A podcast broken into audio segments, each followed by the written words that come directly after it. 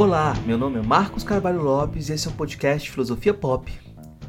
Esse é o nosso episódio número 164 e recebemos a professora Isis Aparecida Conceição para a conversa sobre teoria crítica racial. O Filosofia Pop é um podcast que aborda a filosofia como parte da cultura. A cada 15 dias, sempre às segundas-feiras, a gente vai estar aqui para continuar essa conversa com vocês. Intercalando com nossos episódios normais, de quando em quando vamos apresentar episódios de entrevistas temáticas especiais. Você pode encontrar mais textos e informações no nosso site. O endereço é filosofiapop.com.br. Nós sempre divulgamos textos, notícias e publicações nas redes sociais. Então vale seguir nossa página no Facebook, no Instagram, perfil no Twitter e canal no YouTube. Tem alguma sugestão? Quer falar com a gente? Nosso e-mail é contato@filosofiapop.com.br. O podcast Filosofia Pop é um projeto independente. A gente tem uma campanha de financiamento coletivo no, no site Catarse em que você pode contribuir como assinante, com valores a partir de R$ reais mensais.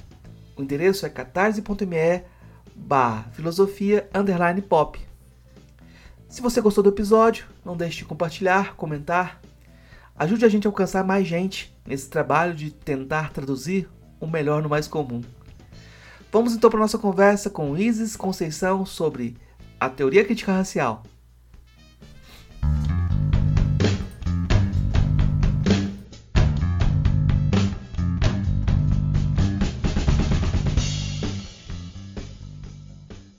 Hoje eu converso com a professora Isis Conceição, direto de, ela fala direto de Salvador, e eu vou começar perguntando para ela sobre uh, o que é a teoria crítica racial, agradecendo a participação dela e que é um diálogo há muito tempo esperado e há muito tempo negociado também.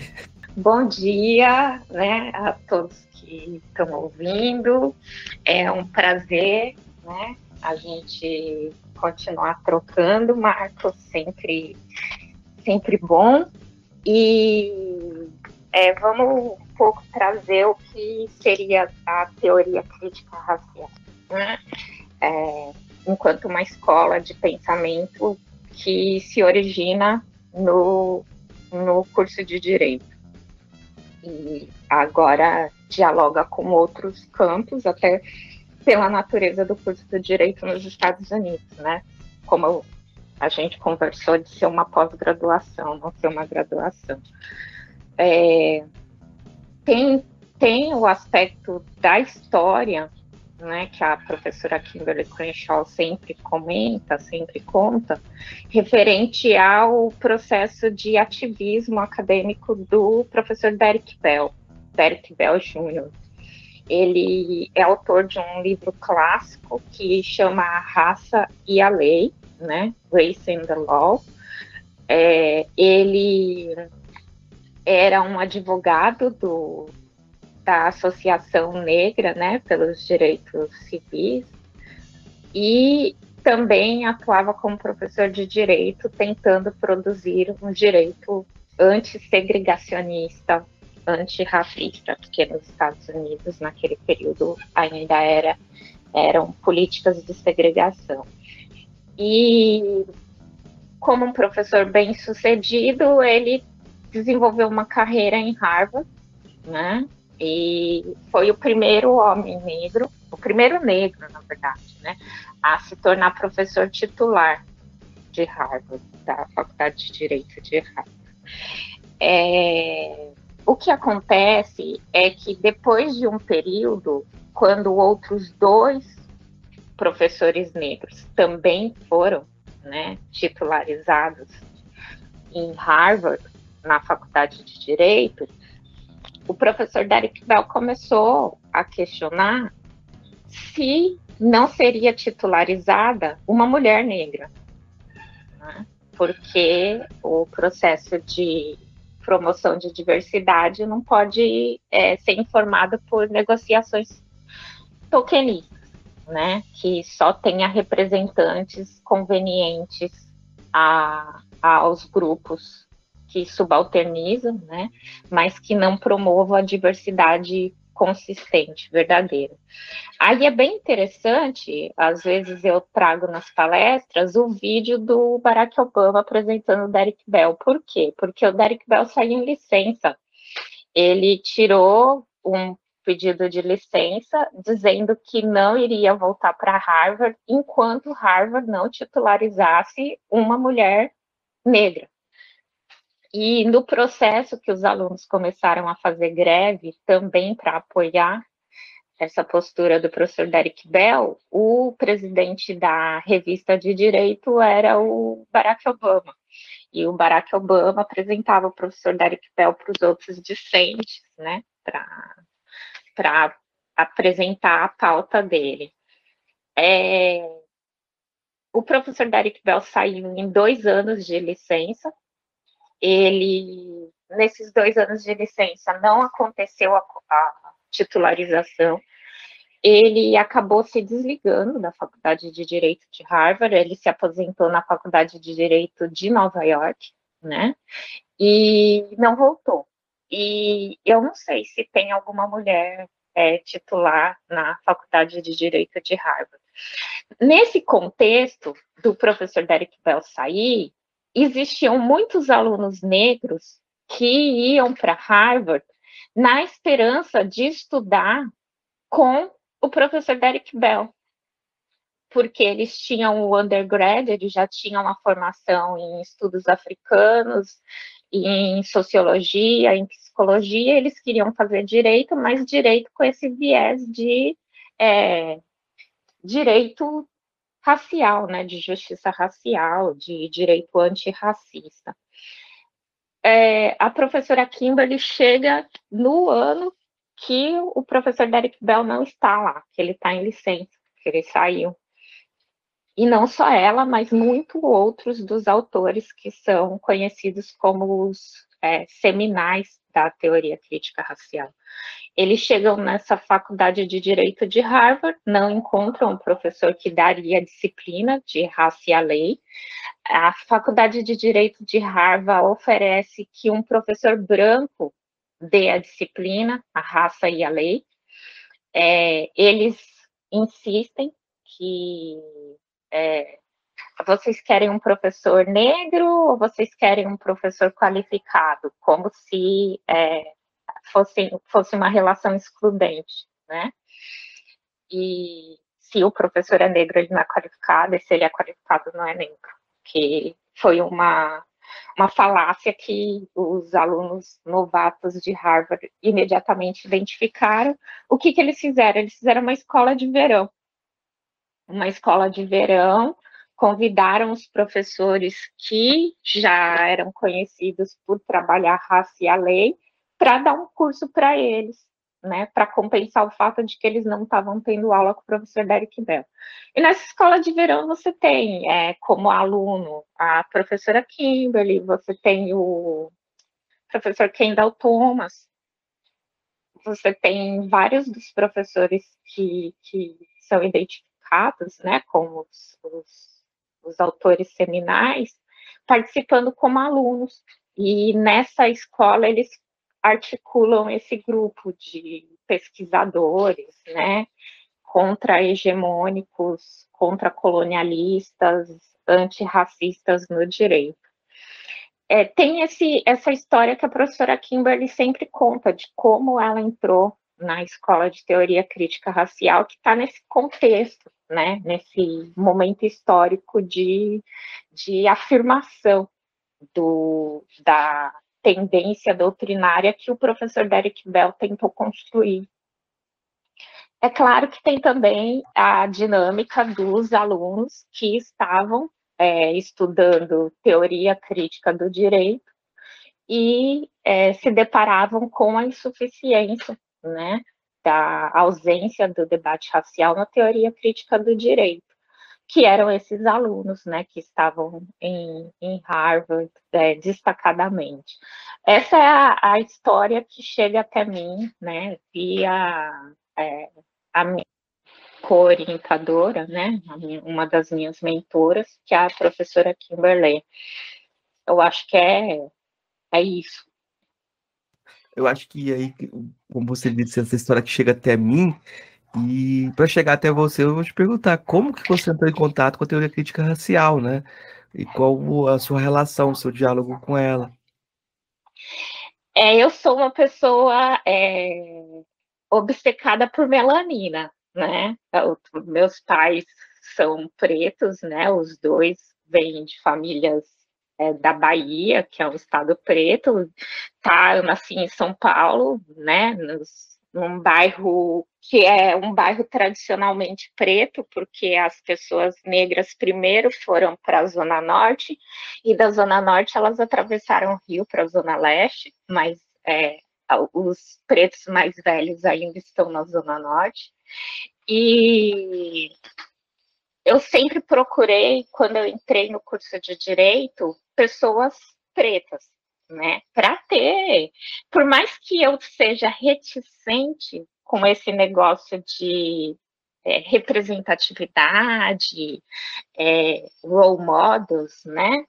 É, porque não é tudo, mas é importante sim, né? Eu só não quero ser ter que carregar esse fardo de, de ser a imagem emblemática, né? Mas é, eu reconheço que eu procurei imagens emblemáticas porque eu precisava me alimentar disso.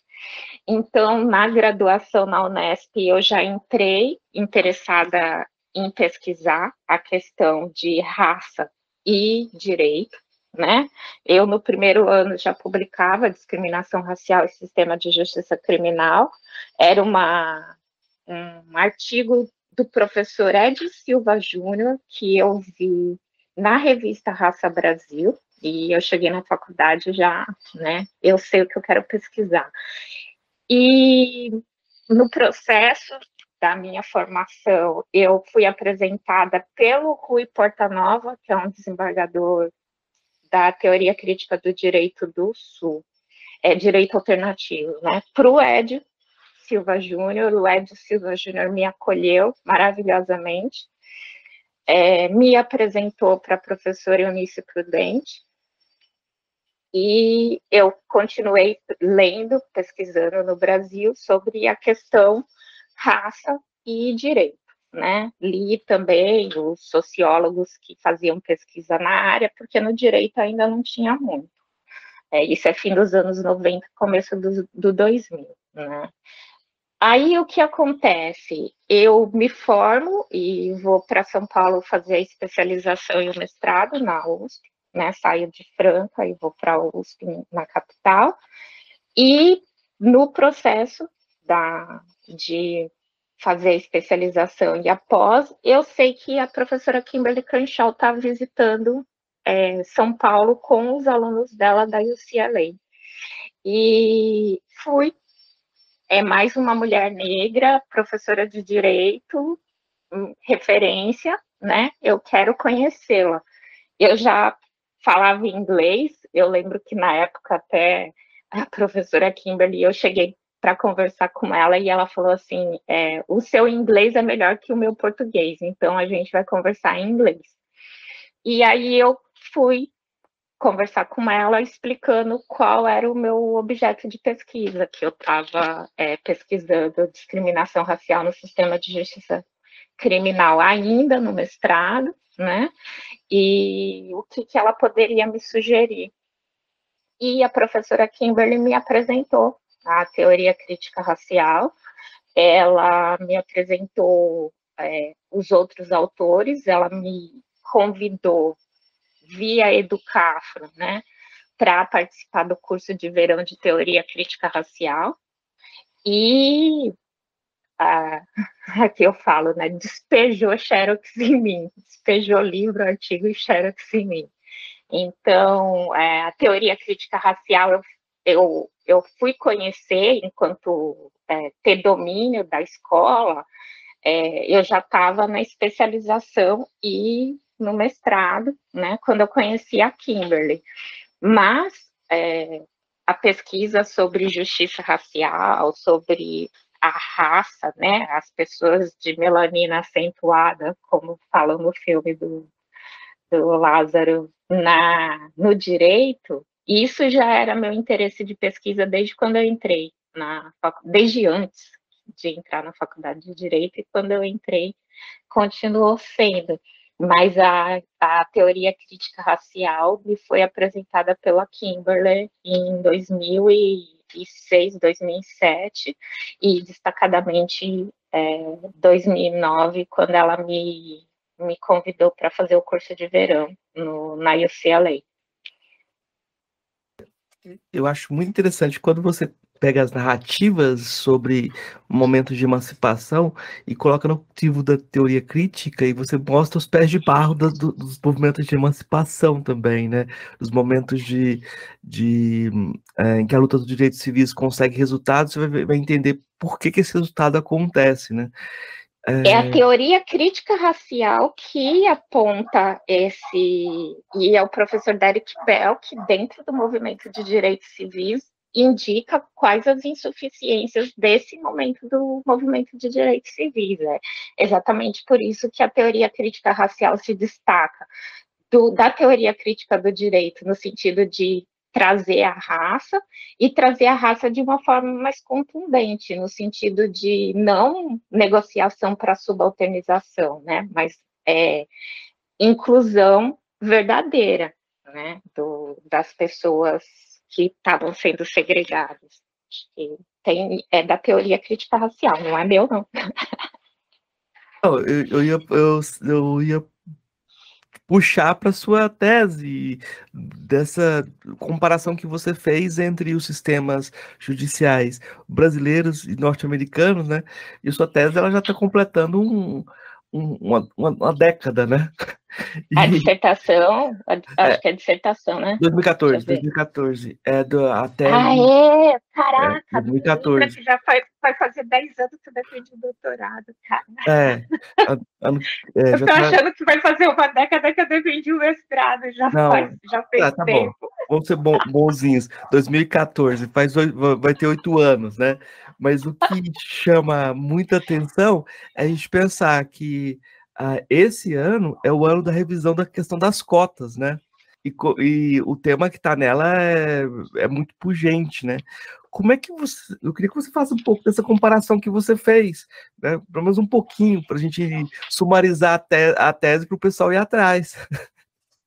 Então, a tese que eu, enfim, assim como a dissertação, o processo de escrita é, é, é horrível, né?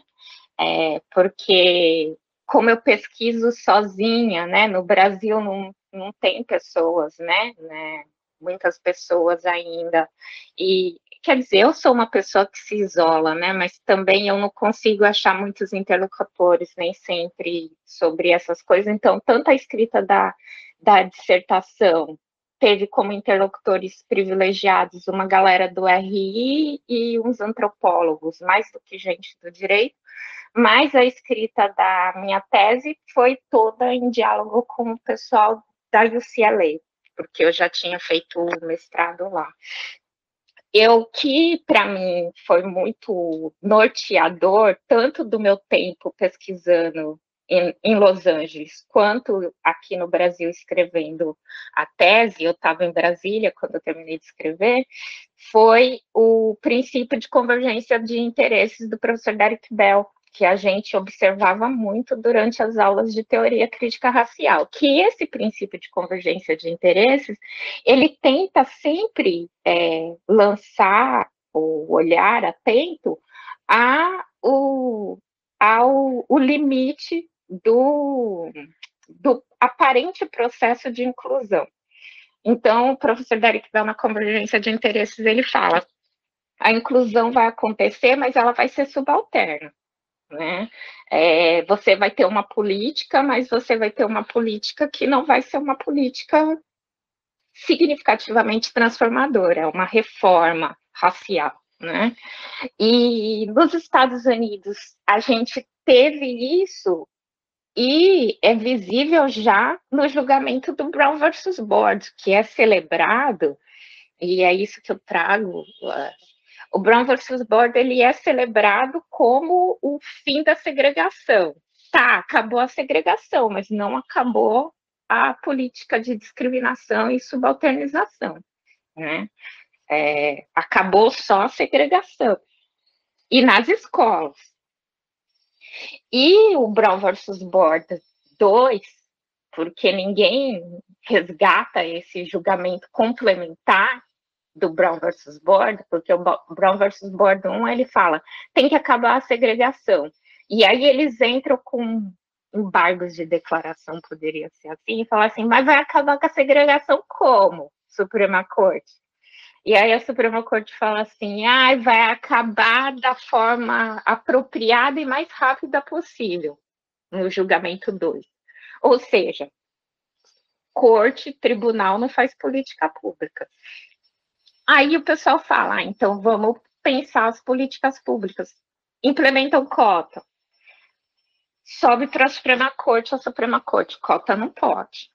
Aí implementam política de pontuação pela, pelo pertencimento racial. Aí a Suprema Corte fala, é política de ponto por pertencimento racial, não pode. Aí eles falam, mas então a gente vai é, lançar um olhar para garantir a, a, não segregação, a diversidade. É, aí tem alguns estados hoje em dia, nos Estados Unidos, inclusive alguns, alguns trechos de julgados da Suprema Corte que falam: olha, nem, nem seria interessante vocês observarem a raça para a promoção de diversidade. Então, assim, o que eu trago na tese é como o Brown versus Board, que é celebrado, que é o que a teoria crítica racial traz, né? Como Brown versus Board, que é celebrado como o fim da segregação, foi só o fim da segregação, não foi o fim do racismo, né? do sistema de subalternização de pessoas pelo pertencimento étnico-racial. E o Brown versus Board, é, as políticas, todas as políticas que tentaram implementar a recomendação de acabar com a segregação, não foram aceitas pela Suprema Corte com o decorrer do tempo, né?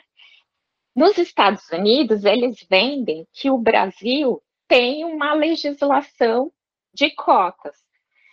O que a gente é, a gente tem de cota social, porque a cota racial é subsidiária, né, na nossa legislação federal.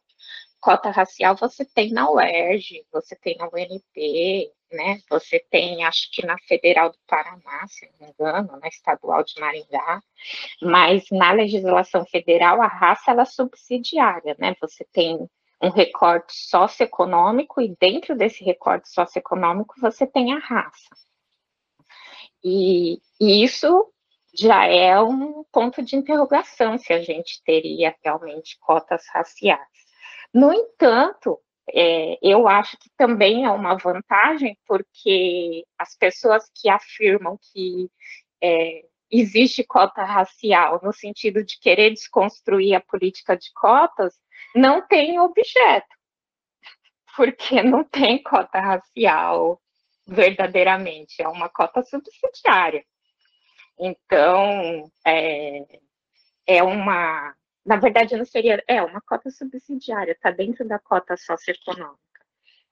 É claro que a gente poderia aprofundar o debate, transformando cotas é, paralelas, né, racial e socioeconômica, porque o fato de uma pessoa negra é, não ser é, pobre, extremamente pobre ou miserável, não significa que ela não vai encontrar o ciclo repetido de desvantagens competitivas, né, que o ministro Joaquim Barbosa trouxe uh, como conceito, né, de expressão das dinâmicas de racismo estrutural, mas ao mesmo tempo a gente tem uma, uma vantagem, né, é, as cotas raciais incluídas dentro da, do subsidiário das cotas socioeconômicas é, também desautoriza todo esse discurso que o pessoal faz de que ah, tem cota racial, tem que tirar cota racial, porque é, no núcleo duro não, não tem, né, na lei federal que está fazendo 10 anos agora, não tem cota racial.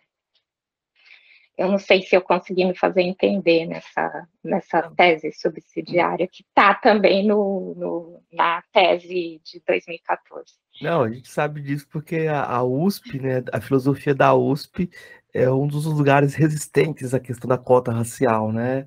Então, vou comentar isso para fazer essa homenagem ao pessoal da filosofia da USP que continua resistindo. Um salve para a filosofia da USP. É, tipo, a filosofia da USP continua sendo o lugar reaça da, Mas sabe que o, o, Largo São Francisco foi também muito difícil. Eu lembro que quando eu entrei lá em, em, em 2000 e, 2005, né, que eu entrei para fazer especialização, em 2006 eu entrei no mestrado, mas como eu já estava antes da especialização, eu já estava no, no processo de acompanhar a implementação de políticas afirmativas promovidas pela Fundação Ford na abertura da pós-graduação de Direitos Humanos. E era isso, né? O pessoal lá insistia em dizer, ó, oh, isso aqui não é, não tem cota racial aqui, não é cota racial, mas era um receio também da faculdade de que fosse identificado que a faculdade estava implementando algo ilegal. Né? Depois veio a decisão do nosso STF dizendo que é constitucional, né, a implementação de políticas informadas por raça, mas naquele tempo a Fundação Ford já estava financiando uma área de pós-graduação, exigia né, que tivesse políticas afirmativas para pessoa desprivilegiada socioeconomicamente, para pessoas com deficiência e é, afrodescendentes indígenas. E naquele comecinho de implementação também foi o mesmo desgaste, né? É, que eu acho que tem em vários outros lugares, assim, tem pessoas que é, não querem pelos mais diversos motivos, seja porque são contrários às políticas de ações afirmativas, às políticas reparatórias, mas também tem pessoas que não, não querem implementar porque estavam com medo de que fosse identificado como um, um, uma violação à Constituição, né? Então, eu lembro que o professor Comparato escrevia dizendo, é cota, sim, escrevia artigo, dizendo é cota sim, é cota para negro, tem, e os, os negros devem prestar. E tinha professor dentro do largo dizendo, professor até conhecido por ser democrático, progressista, atuante durante o período da ditadura, que falavam, não, sou contra as cotas para negros e não pode ter cota. Então, assim, é, ficar velho tem esse ponto, né, de ter assistido a história acontecer. E, e o pior é lembrar. é não, você não precisa lembrar. Eu tô, eu tô, dizendo, o pessoal da filosofia da USP continua nessa, assim, é um, é um são raízes gregas. Como se os gregos tivessem sido formados por eles mesmos, né? E pois não é. pelos pensadores africanos, mas enfim, bora lá. Vamos lá. Eu vou, eu vou te. Você já, já indicou a necessidade de, de limpar o terreno, é, sistematizando conceitos, né? Uhum. Para pensar a teoria crítica racial no Brasil. Eu vou te perguntar sobre alguns conceitos que você tratou no artigo: raça, preconceito, discriminação direta, indireta, Uhum. branco e branquitude. Só isso que eu quero que você explique. Vamos contar de novo, né? É, eu, eu, trouxe até num, num artiguinho que eu publiquei recentemente, né? Numa homenagem ao professor Laffer, é, de novo as minhas referências em antropologia comparada, né? Que é o professor Carlos Moore e o professor Jacques Desqui, né? É, foi orientando do Cabenguele no doutorado. É uma professor, é, um é um, um, professor africano e o outro é um professor cubano, né? É o Jacques Desqui, ele é origi, oriundo do Congo, eu acho, ou de Ruanda, ou, né? Mas é um, um país africano francófono que fala francês não lembro agora qual. Mas o professor Jacques Desqui, assim como Carlos Moore, já moram no Brasil há tanto tempo que brasileiros. É, então, para pensar o racismo, é, não como categoria jurídica, né? Porque como categoria jurídica a gente tem nas declarações da ONU, né? É, que é toda todo tratamento desigual informado pela pelo pertencimento racial, né? Todo tratamento desigual, desvantajoso, etc., é informado pelo pertencimento racial. É, mas a construção sociológica e um pouco é, psíquica, né, que informa as bases de, de, interação social, eu trago do Jacques Pesquet e do Carlos Moore, né, que é esse sistema de estranhamento do diferente e de concessão de características morais e psicológicas a partir da aparência física de uma pessoa, traços físicos de uma pessoa. Isso é, foi científico, né?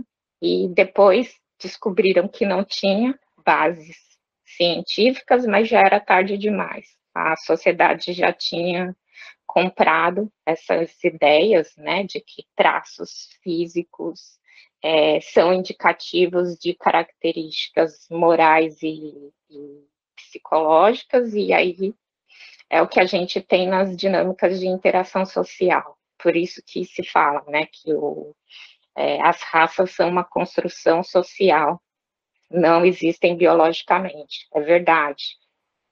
Não existem biologicamente, elas só existem nesse, nesse caldo social.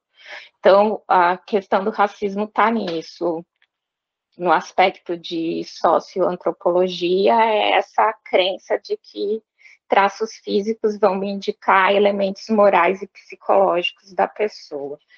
No âmbito é, normativo, eu me reporto aos documentos internacionais. Porque será, né? Porque o Brasil não, não, não tinha, como dizia o nosso representante do governo brasileiro, quando aprovaram a Convenção de Combate ao Racismo e Eliminação da Xenofobia, é, o Brasil não tem esse problema. Então, é, é, desse lugar que a gente vem, da negação do, das dinâmicas de subalternização racial. Então, acho que racismo sociologicamente, eu me reporto a Carlos Moore Jacques Pesquet e esse, essa construção histórica né, que informa a sociedade, normativamente me reporto aos documentos das Nações Unidas. Eu uh, costumo sempre brincar naquele negócio do preconceito e discriminação, né, e também um pouco porque é da formação que o professor é, Edio Silva me passou e o, essa, isso me marcou e faz muito sentido, talvez por ele ser um advogado, né, constante atuação técnica, né, como advogado. Uh, preconceito é a ideia pré-concebida, né, e está no âmbito do, das ideias. O Estado não consegue controlar sua mente ainda. Né? Então, é, existe um esforço que você pode fazer no âmbito de educação, de sensibilização, para desconstruir preconceitos, mas é o que se passa na sua mente, não dá ainda para ver, mas a conduta, a discriminação, ou seja, a conduta informada por essa crença que está na sua mente, isso o Estado consegue observar. Então, e aí é essa discriminação vai negar direitos ou não vai negar direitos? Porque qual é a definição de racismo? A negativa de direitos informada pelo elemento de pertencimento, né, étnico-racial. Então, se eu e o que, que, são direitos? É direito à saúde, direito à educação, direito à vida saudável, digna, né? Direito à não violência, né? Não violência moral, não violência física. Eu sempre fazia essa brincadeira que eu ainda é, me divirto muito. Se eu tô numa balada e o Brad Pitt, Brad Pitt agora nem tanto, né? Porque o Brad Pitt já tá tão velhinho quanto eu.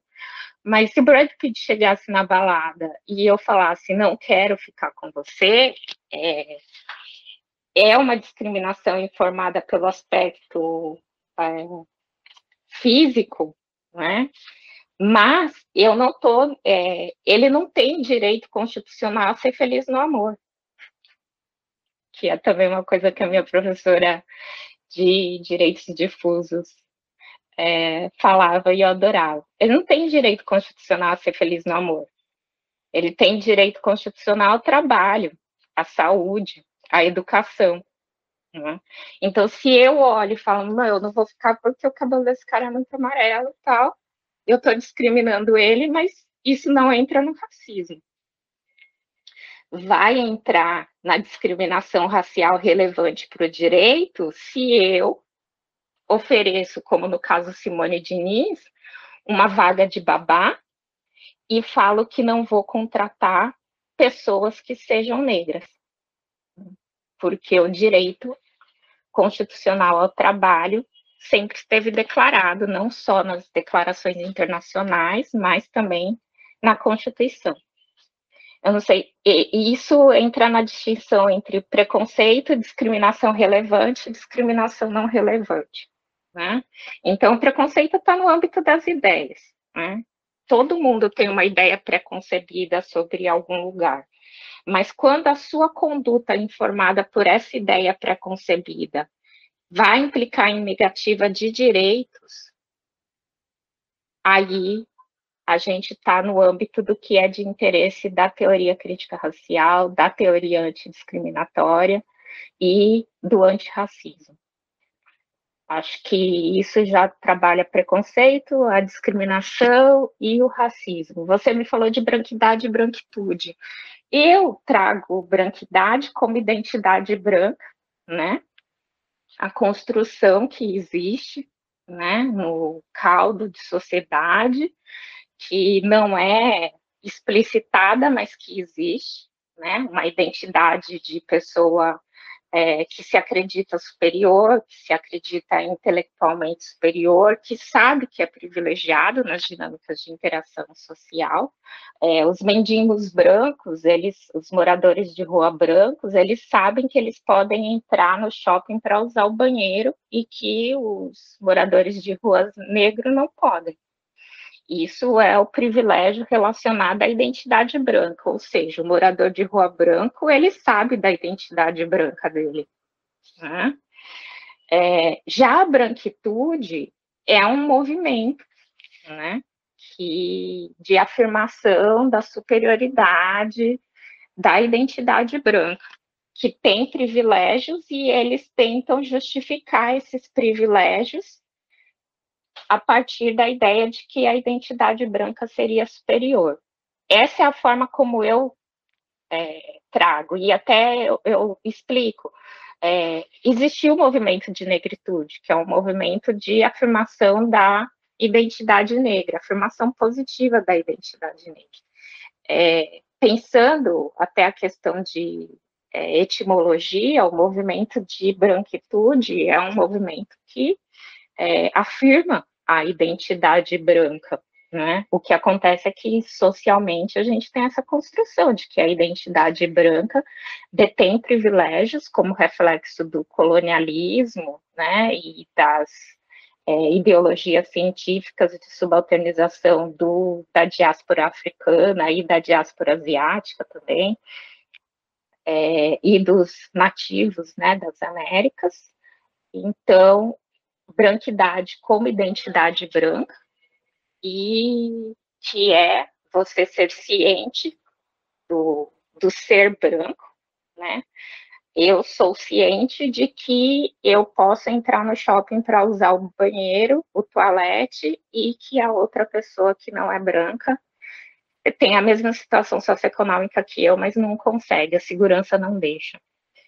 E o branquitude como essa construção de ideia do, da identidade branca como superior.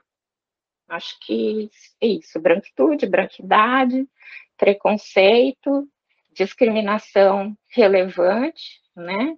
Discriminação não relevante, é, racismo normativamente e racismo é, com essa base desses antropólogos que eu que eu me referencio. O professor Carlos Moore dava aula na Educafro várias vezes, e em São Paulo também, na Secretaria de Educação de São Paulo, e o Jacques Tesqui também é, foi professor da Federal Fluminense por muito tempo, é um, um professor referência também.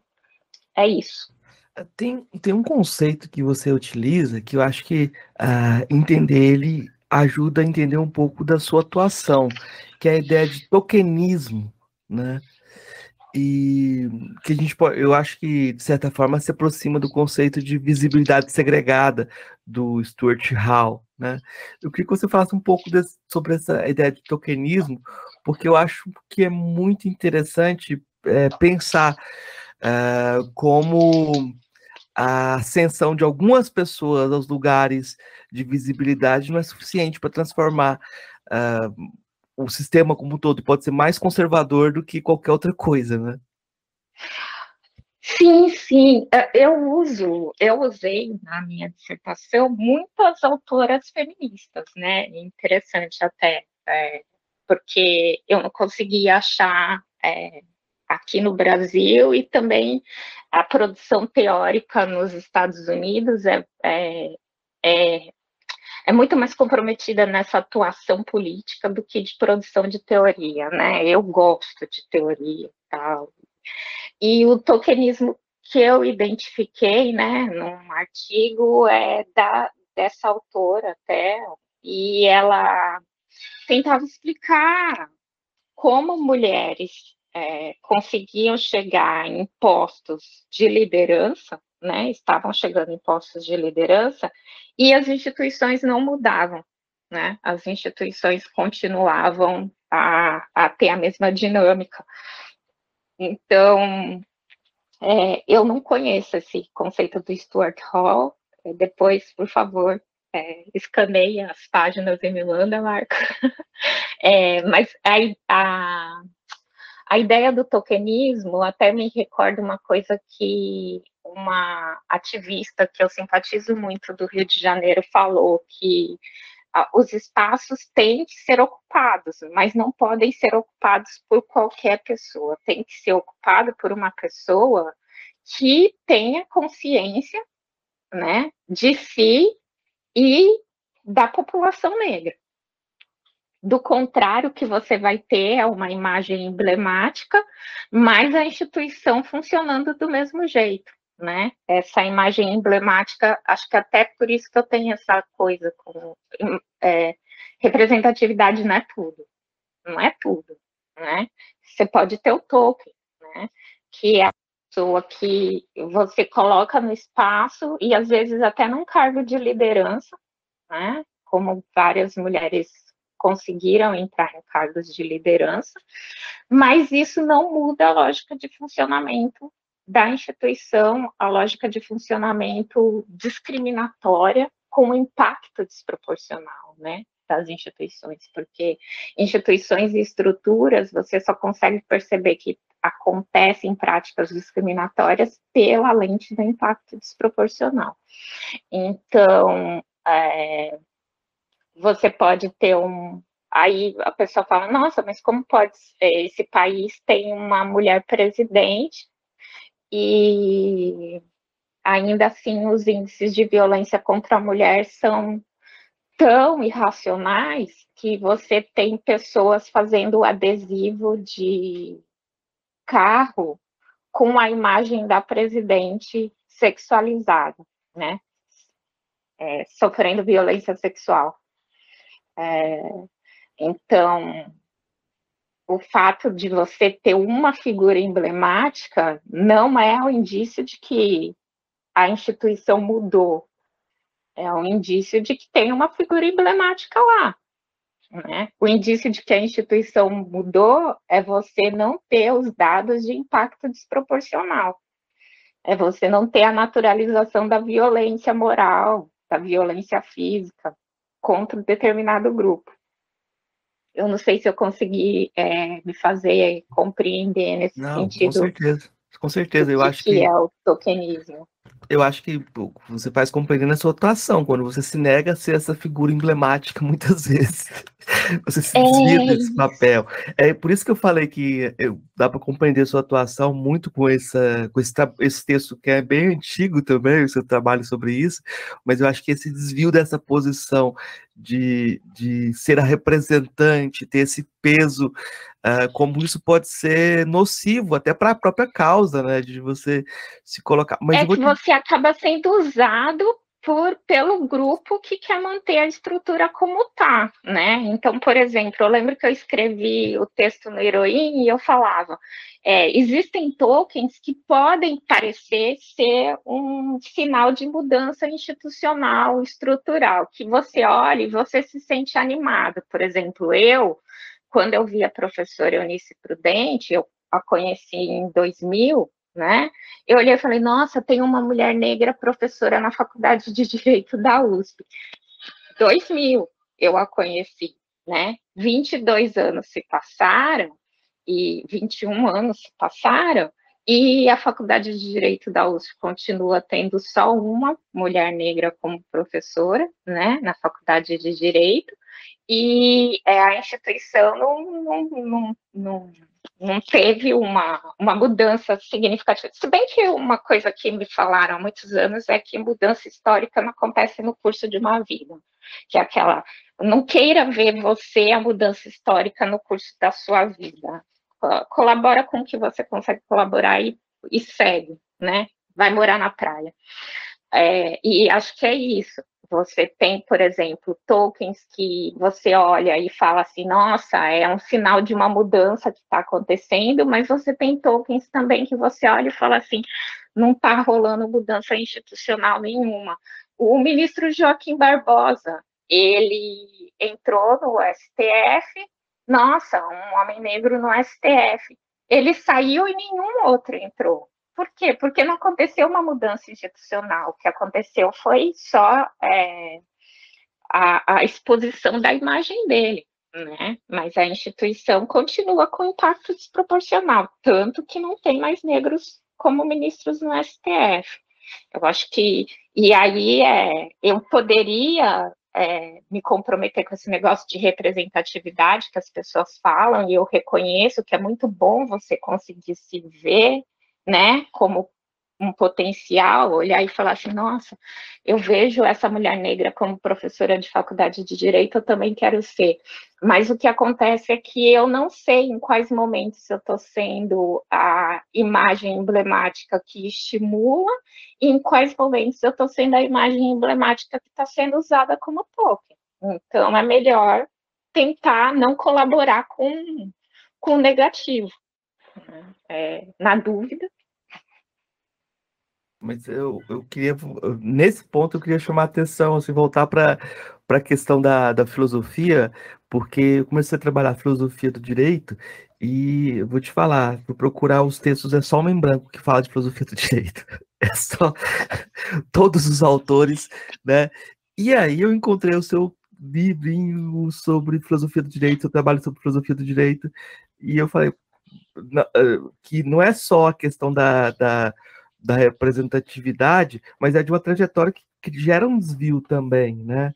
Ah, Interpretativo. Você, sim, sim, você, talvez por conta do método do, do da, da, coleção, já, já me falou por causa disso, você trabalha com situações problema, né? E de certa forma você quebra aquela fronteira entre as disciplinas teóricas iniciáticas e as dogmáticas, porque você mostra que dá para pensar que a filosofia está presente em muitas, muitos momentos da prática jurídica, né? Em todos os momentos da prática jurídica, né? É, é, é eu, eu, eu discuto com alguns colegas advogados que eles falam direito é prática, direito é prática, mas eles são advogados, eu gosto deles mesmo assim, trato normal, né? Mas é, é aquilo que eu me esforcei a trazer. O CNJ não exigiu a filosofia nos concursos da magistratura por nada. A filosofia não está na seleção da OAB por nada. É porque um profissional do direito ele tem que resolver né? E em alguns momentos você precisa conseguir pensar é, o direito no sentido de preencher as lacunas. Eu vejo é, é, muitos profissionais que é, tentam ser just pensadores, né, pensadores do direito, ignorando o básico, né, da filosofia do direito, que é a subsunção, a teoria tridimensional e etc. Se você está ignorando o básico, como você vai conseguir é, estabelecer um diálogo com o juiz, apresentando para ele é, a peculiaridade da situação? Porque porque o que indica o, a peculiaridade da sua situação vai ter que se valer de um veículo. E esse veículo da comunicação é a filosofia do direito. Né? Então, assim, é, é, tinha o elemento do método, né, da sala invertida, é, mas também é, a minha preocupação como professora, porque eu estava escrevendo aquele didático, mas eu já tinha experiência de sala de aula, e a gente sabe, né, o que, é aluno em sala de aula, né? Aí, para que, que eu estou assistindo isso? Para que, que eu estou aprendendo isso? Olha, eventualmente, eu não sei o que, que você vai fazer depois de formado, mas se você for atuar nesse âmbito, deixa eu te contar, você vai precisar conseguir pensar a filosofia do direito, sim. Acho que é isso. É, é muito isso, e, mas é muito diferente do restante do material que existe sobre filosofia do direito no Brasil. E a grande, a grande chave final é você é, fazer essa vinculação com o conceito de interseccionalidade lá no final. Você vai mostrando que as ideias, as ideias muito fechadas de, do indivíduo, é, que não levam em conta a diferença, não dão conta de produzir justiça, né? Então é como se você falasse, ah, você estudou isso daqui, mas isso não é suficiente. Você precisa estudar sociologia, você precisa estudar outros aspectos para que você possa pensar a justiça de um modo adequado, né? Sem dúvida, sem dúvida. estudar bem sociologia, né? Estudar bem as teorias da sociedade. Por quê? É, o, o homem ideal não existe. O homem ideal existe só para você tentar pensar uma ou outra norma, né?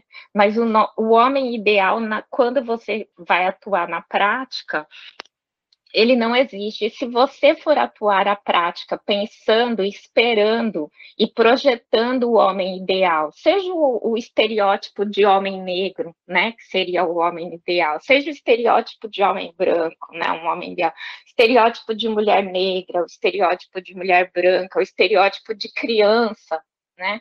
Se você, quando eu falo o homem ideal, né, que a gente tem esse termo no direito, se você busca isso na sua atuação, você vai, vai trabalhar com, com um direito que não serve para o cotidiano. Você vai ter que. É, você vai negar o sistema jurídico. Né? O sistema jurídico ele está tentando é, resolver conflitos sociais, e conflitos sociais refletem a complexidade do indivíduo, do ser. Né? E a categoria interseccionalidade foi esforço da professora Kimberly Crenshaw de trazer para o direito essa complexidade no caso das mulheres negras, né? Mulheres negras não são homens negros, mulheres negras não são mulheres brancas, mulheres negras são um outro ser, né? Que tem raça e gênero é, subalternizados. Né? E aí, é, às vezes cai né, na, na, na, na, falha lógica da Olimpíadas da opressão, que não é, né? Interseccionalidade não é Olimpíadas da exclusão, mas é a demanda de reconhecer a complexidade do indivíduo, fazer esse olhar, né? Então, é, se faz necessário trazer de novo esses, esses debates para o espaço do direito, sim, e, e esse didático eu, eu fiquei muito feliz. Eu, quando eu terminei, eu até mandei umas páginas para a professora Kimberly Crenshaw, falando, ah, professora, estou colocando aqui e tal, o que, que você acha, né?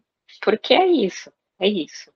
A gente tem que, a gente tem que escapar dessa estereotipação do, dos, das pessoas do direito, né? Caio, Tício e Mévio. Caio Tício e Mévio serve para você aprender a norma, mas na vida real não é o Caio Tício Mévio, é, é a Maria, é a realidade de situação análoga escravizado até 2022, né? E o Brasil é muito complexo, a gente não pode ter formação que, que ignore isso. É, então, uh, quem está ouvindo sabe que a ISIS reconduz os mortos para a vida, né? Mas é pesado, o, o preço é alto também. Né? Tem que estudar bastante, né? Tem que fazer um caminho muito, muito denso. E ela é super exigente. Então, uh, nessa entrevista vocês vão ter camadas também. Vocês podem ir atrás dos textos, que vão ver que tem uma densidade que é cobrada também, né? Isso. É, tem, tem os. O, a, tem o livro, né, a dissertação, que eu publiquei, uh, eu, escrevi, eu, defendi em 2009 e publiquei em 2010, né, uh, Racismo Estrutural e Direitos Humanos Acríticos. Tem um videozinho que circula da, do congresso do da conferência da década dos afrodescendentes que teve ano passado em São Paulo, em novembro do ano passado, pela Prefeitura de São Paulo, é, acho que a, a Secretaria de Relações Internacionais. Eu fiz um videozinho explicando o que é direitos humanos críticos também. Circula, acho que vale a pena dar uma caçada.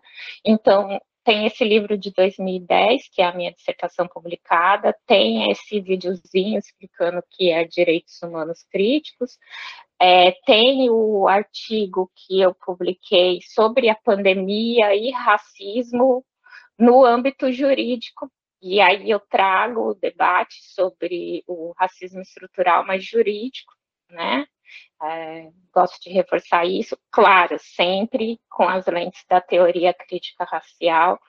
Também trouxe é, uma resenha na revista de estudos feministas, esse de racismo estrutural e de racismo e pandemia, com a abordagem jurídica de racismo estrutural, está circulando todo lugar, né? É, STF, Tribunal Superior do Trabalho, Ministérios Públicos, todas as bibliotecas mesmo, mas é da revista Direito e Praxis, da UERJ. Tem também a resenha que eu fiz, né, que a professora Patrícia, a Patrícia Hill Collins, que é um, uma fofa também, ela tenta como eu entender né, o que está acontecendo nessa disputa da interseccionalidade e eu publiquei a resenha do livro dela, né, Interseccionalidade como teoria crítica da sociedade ou interseccionalidade como teoria crítica social, né, não sei como vão traduzir, e tá na revista de estudos feministas de Florianópolis, acho que é legal. Tem a minha tese que eu não publiquei porque eu estava trabalhando em Brasília e estava bem pesada, assim, então preciso ainda organizar as informações, mas enfim, tanto a dissertação como a tese é sempre um bom levantamento é, de assessoria de pesquisa dos que vêm depois. Desde o meu TCC eu sempre tive esse espírito de escrever as coisas mais como assessoria para quem quiser vir depois não ter que quebrar pedra como eu quebro mas a tese também está na base da USP, né, da, de teses e dissertações, e tem uns, os, as, as publicações do Heroin, as publicações do, da Carta Capital, né, é,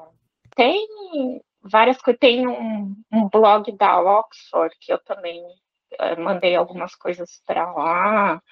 Enfim, antes de antes de abrir a cafeteria alugando aqui perto de casa, eu tinha bastante coisa que saía. é, a gente vai fazer pedir as indicações no final, mas você não vai fugir das três perguntinhas que eu faço para todos os convidados, que são as perguntinhas mais singelas. Tá, bora lá. mais simples, assim, do jeito que você achar necessário. A primeira delas é: o que é filosofia? Filosofia, oh. aquela. Para mim, né, eu vou ser bem, né, para mim, é um, um, a ferramenta necessária para pensar ou pensar tudo, né? Pensar tudo. Não, não. Eu acho que eu mencionei, né, nessa conversa, você ter um, um meio, um, um veículo para transpor as coisas.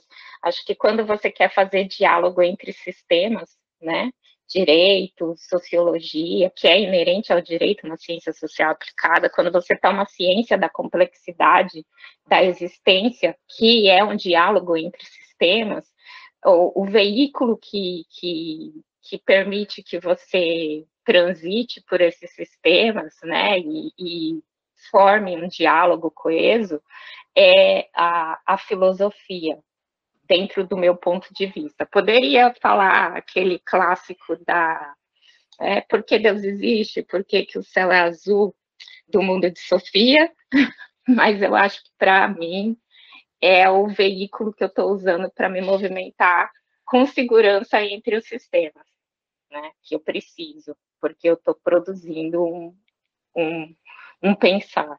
Acho que é isso das filósofas ou filósofos que você conheceu pessoalmente, qual que foi o que, a, que mais lhe impressionou?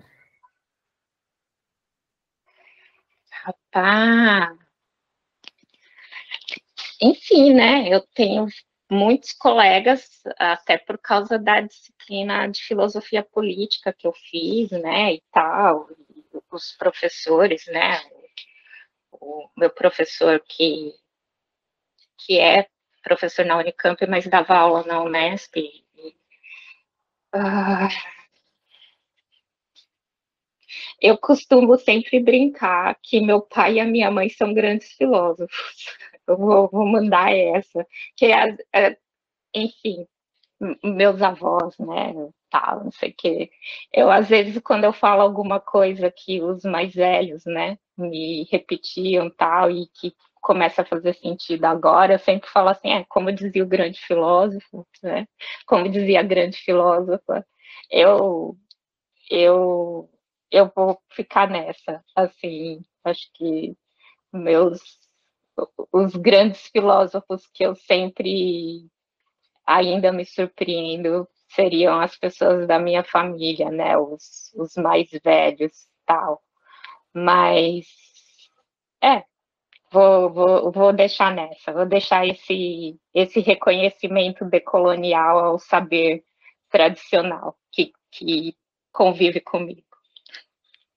Eu acho que aí você utilizou minha última pergunta, que era quais são, são suas filósofas ou filósofos favoritos, né? Porque... Pois é, porque assim, é, existe a filosofia que a gente usa como ferramenta né, na, na nossa produção teórica acadêmica, que tem um que muito de dúvidas pessoais, poxa, é, aquela pergunta que a, a, a terapeuta faz lá em, no, no, começo dos 2000, por que, que você pesquisa raça, né? É, que é uma pergunta que eu não me fiz, né? É, quando eu comecei a pesquisar na graduação, mas é uma hora a gente tem que parar para se perguntar. E existem essa dinâmica das ferramentas é, de filosofia e dos produtores, né? Nesse âmbito, mas existe também as dinâmicas dos filósofos para você pensar a sua existência. E você ter o, o pensar saudável da sua existência é o que te dá uma certa estabilidade para você continuar transitando por essa produção acadêmica, que é uma disputa, né? E que envolve em alguns momentos quem você se percebe, como você se percebe. Então, acho que ter essa base na é, esse conforto nessa base decolonial né, nessa base dos mais velhos e dos meus mais velhos, não só meus pais, meus avós, mas até, por exemplo, é que é de cima, né, que é um, um, uma pessoa que eu conheci que eu adoro, como uma pessoa pode ser tão sutil e tão passar tanta informação ao mesmo tempo. E os, o Ed Silva e, e os demais, mas assim, acho que é, o compromisso com esses mais velhos que não estão nos livros, né? Que não estão com título de doutor honoris causa, mas que é, se você não entender eles, você não vai conseguir circular nesse espaço de produção de conhecimento com estabilidade. Vai acabar é, não se sustentando. Acho que é isso. Não, eu acho uma resposta muito potente, porque se você não parte desse, dessa história, você não tem autoridade semântica para conversar, né? Porque você não tem autoestima para dizer a partir do seu lugar, né? Então faz todo sentido essa resposta. Eu, eu pedi indicações de, de livros, você já fez algumas indicações, mas eu vou falar para os ouvintes que a professora Isis, ela, ela tem muitas publicações em inglês também, né? Então, se você for atrás do, dos trabalhos dela em inglês, talvez você encontre coisas que ainda não estão em português, porque ela, ela não, produz muito é, um diálogo internacional, né? Que faz parte da formação uhum. dela. Então, é, vale a pena ir atrás também de, desse livro que a gente falou de filosofia do direito, né? Porque eu acho que tem essa diferença aí. E eu queria puxar indicações também que não sejam só do, do direito, da filosofia. Aí eu vou, vou, vou homenagear o Carlos Moura aqui e é, acho que vale a pena ir atrás do, do Fela Kuti, que era amigo dele, e que eu acho muito engraçado que muitas vezes as gerações mais novas não conhecem. Muitos dos, dos estudantes africanos chegam no Unilab e não conheciam o Fela Kuti, né? Então eu vou hum. fazer indicação do, do Fela Kuti e do, e de do DJ Sankofa, né? Que é um amigo que uh, o DJ Sankofa do, do Caribe que trabalham com música africana, né, e que são grandes mediadores para o pessoal conhecer a música africana, né? Então eu e... coloco o Fela Kuti como músico, né? Quase sempre que eu posto alguma coisa eu coloco o, o, Fela Kuti. Eu adoro a música dele sobre água que ele fez para a mãe dele. É, quando eu morava em Los Angeles estava rolando um musical dele é, no centro de Los Angeles. É, que a menina do Destiny Child faz uma das, das namoradas dele, do, do personagem, né, do Fela, e é, é, acho que é porque ele é nigeriano, né, e a Unilab está é, tá centrada nos palopes e é uma coisa que gente, eu tento pensar, né? Poxa, a gente não está fazendo diálogo entre África na Unilab, porque a Unilab é palopes, mas o palopes tem que dialogar com a África francófona e com a África anglófona e com as outras. E, e é engraçado ver como esse diálogo não acontece, né? Os alunos chegam dos palopes e eles não conhecem o Fela, né? O cantor é, nigeriano que também foi meio que revolucionário. E acho que tem isso, tem essa, essa referência do Carlos Moore, que o Carlos, eu assisti um, uma live dele mês passado, e eu falei, parecia que eu estava assistindo o jogo da Copa, né? É, é. e realmente, a reverência do, do Fela também, eu, eu reforço, sem dúvida. Saiu um livrinho agora é, na Nigéria do Adesina Folayan e do é, Toyin Falola, né? Sobre o Fela como filosofia. Agora não lembro o nome do livro, né? Mas é fácil de encontrar. Uau. Os dois estão trabalhando como a base do pensamento iorubá, tá, na, tá nas canções do Fela uh, problematizam a questões da, da, das mulheres também, porque é um problema grande, como Fela tem uma abordagem ambígua sobre a questão feminina, né? Mas é todo um livro do, do pensando Fela Kuti uh, como, como um filósofo, como um pensador. O Adestina Folayan é um filósofo de mão cheia, né? Ele organizou um compêndio de filosofia africana há pouco tempo, e o Tony Falola é o nome da. Ele é o grande pensador uh, da epistemologia nigeriana, assim, tudo que vai pensar a partir da Nigéria, o Falola é o é um, vamos dizer, um catalisador, né? Ele é a enzima que gera os conhecimentos é, na Nigéria, né? E então, o Fela Kuti, eu acho que a gente, pode, a gente precisa, talvez, repetir esse movimento e, e, pensar outros cantores também dentro da filosofia, dialogar com outros cantores aí, porque eu acho que é um, um trabalho que ajuda a não só popularizar, mas aprofundar e reconhecer aquilo que nos forma, né? Uhum. Mas é, Isis, então vou deixar espaço aberto para suas considerações finais, para o recado que você queira. E o recado que você quiser, se você quiser divulgar, se tiver alguma coisa para divulgar também. Todas as palestras minhas que ficam no YouTube, eu coloco num canalzinho, Isis Conceição. E acho que nessa palestra na OAB de São Paulo, eu comentei que eu saí de São Paulo porque eu entendi que eu já tinha feito tudo que eu podia fazer, né? Então, eu eu fico sempre é, curiosa, para mim é sempre curioso, porque eu volto para rever as coisas e eu falo assim, é isso, gente, nada de novo no front, né? É, também uma coisa que eu já comentei numa entrevista, né? É, você vai estudar teoria crítica racial, é uma entrevista minha que está na revista de cientistas negras da Federal Tecnológica do Paraná. E você vai fazer teoria crítica racial em Los Angeles e o pessoal está teorizando aquilo que teu avô ensinou para teu pai que te ensinou, ou que tua avó ensinou para tua mãe que te ensinou, sabe? É, por isso que eu falei muito desse negócio de é, reconhecer as bases, é, os, as referências decoloniais, né, as pessoas que estão perto. E aí eu sempre me surpreendo com é, o que, que as pessoas querem né, ouvir mais, porque é, eu tenho a sensação, às vezes, que eu estou falando sobre o que já está publicado em 2008, que já está publicado em 2009 e tal. Eu, eu, eu, eu fico ainda muito nesse conflito, né? Na palestra da OAB eu falei, gente, é, eu já sistematizei, eu já levantei, eu já coloquei publicado, já está disponível, é, o que, que, mais, né? É, vocês precisam. Mas ao mesmo tempo, Marcos, essa conversa com você é, me reforça um, uma suspeita que eu tenho. Tem alguma coisa que eu ainda não liberei de informação, alguma coisa que as pessoas acham que eu ainda não liberei de informação relacionada às minhas conclusões, né? Que, que eu também não sei o que é. Eu preciso, preciso. Mas é isso. É, não é que eu é, não goste de, de dar palestra ou não goste de, de fazer essas conversas de entrevista e tal. É só porque as, eu sempre me pego pensando isso. Eu acho assim, meu, já sistematizei, já divulguei, já disponibilizei e tal.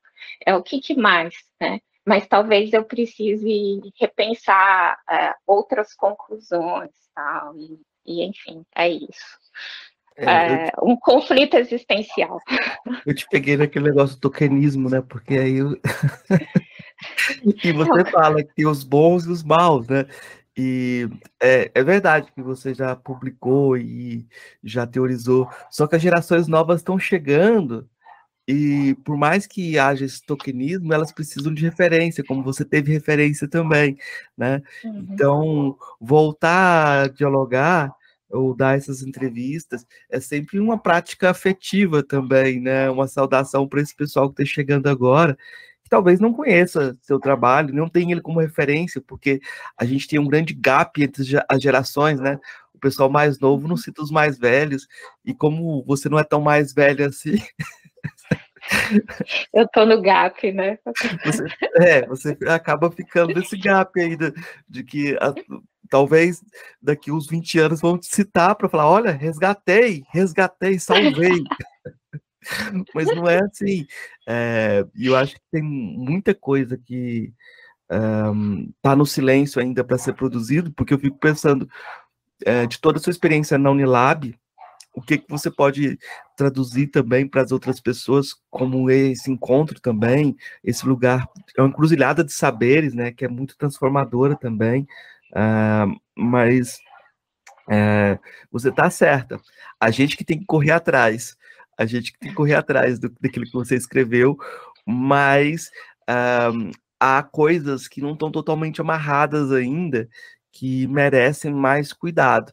Se você uh, acha que uh, é, é, como se você passasse a bola para frente, etc., você pode se surpreender, surpreender positivo ou negativamente. Yeah, entendi. É, porque você pode ter essa situação, isso que você falou, de você, as pessoas vão repetir as mesmas questões, né? E é inevitável que repitam as mesmas questões, porque a mudança estrutural é muito pequena, né? Como você disse uhum. antes, né? Mas é, eu, eu queria agradecer o privilégio da, da, dessa entrevista tão cuidadosa e tão rara, né? Eu que agradeço, é sempre um bom momento de, de me pensar também. Eu que agradeço o convite. Então, obrigado. Obrigada, abraço.